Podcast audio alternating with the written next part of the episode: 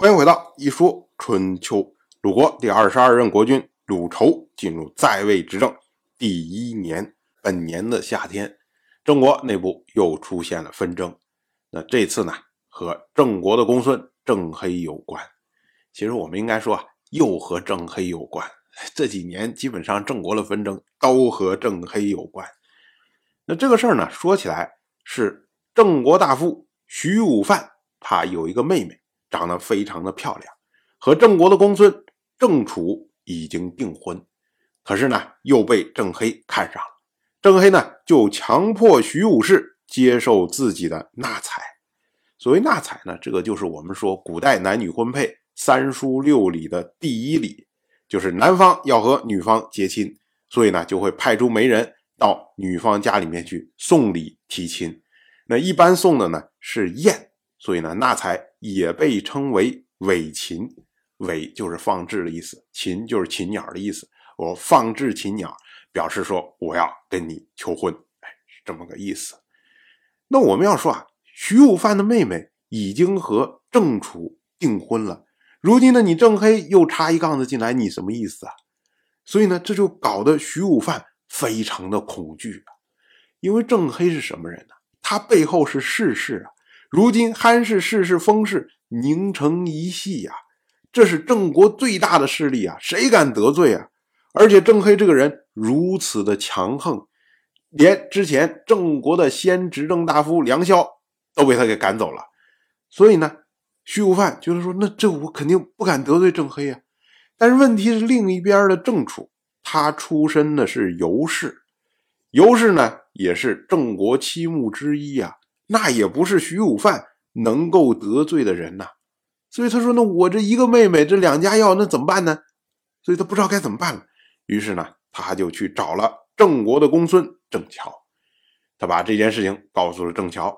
郑乔就说：“啊，这是国政不修导致的，不是你徐武范的问题，不如就让你的妹妹自己来选吧。”徐武范一想，哎，也有道理啊。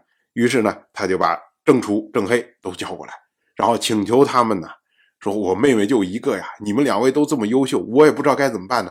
所以呢，不如让我的妹妹自己来选。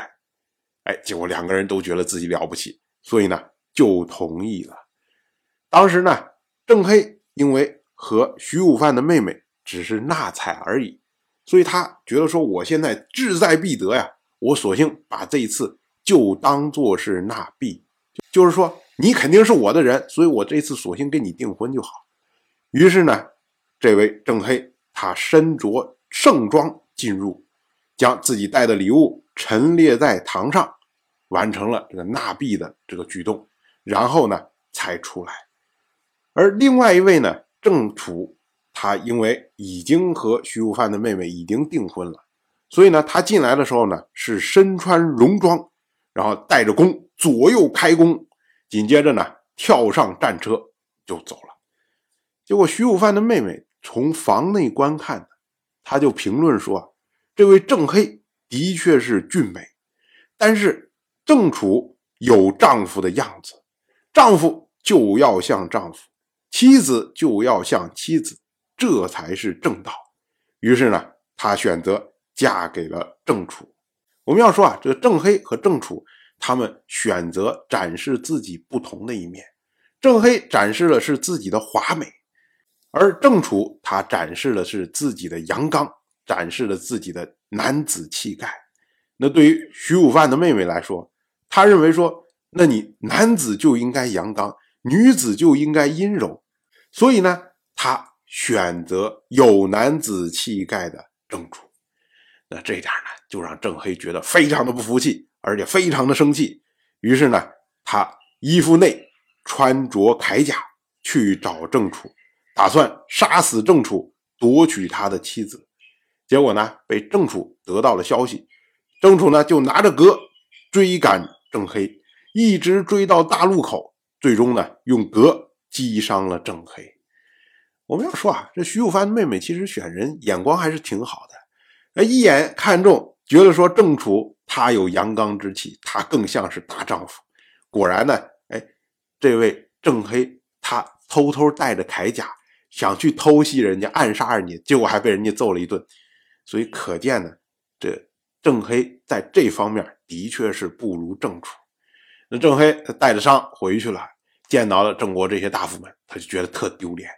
于是呢，他就说：“我好好的去见郑楚，没想到这小子有异心，所以呢，把我打伤了。”那郑国大夫们啊，也不是说这个两耳不听窗外事，他们也都知道情况。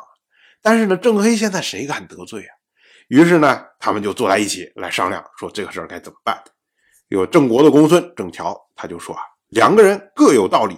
那么年纪小的、地位低的就有罪，所以呢，罪在郑楚。于是呢，就把郑楚抓起来，然后当面数落他的罪过。郑乔说。啊国家的大节有五条，你郑楚都犯了。畏惧国君的威严，听从国君的政令，尊重贵人，侍奉长者，供养亲戚，有此五条，才能称为国家。如今国君在国内，你动用兵器，这是不畏惧威严，犯国家的法纪，这是不听政令。郑黑他是上大夫，你是下大夫，你不能在他之下，这是不尊重贵人。年纪小却不知道恭敬，这是不侍奉长者；用兵器对付你的重兄，这是不供养亲戚。国君说：“我不忍心杀你，赦免你，走得远远的吧。”所以呢，郑楚尽量快走吧，不要再加重你的罪过。当然，我就这么一说，您就那么一听。感谢您的耐心陪伴。《一说春秋》的第一本图书《惊泽》已经正式出版，《惊泽》收录了从春秋开篇到郑国国君郑务生去世的春秋故事，加上多篇的番外回声以及年表、人物关系图、春秋经原文等辅助内容，方便大家和音频参照阅读。有兴趣的朋友，快去公众号《一说春秋》看看吧。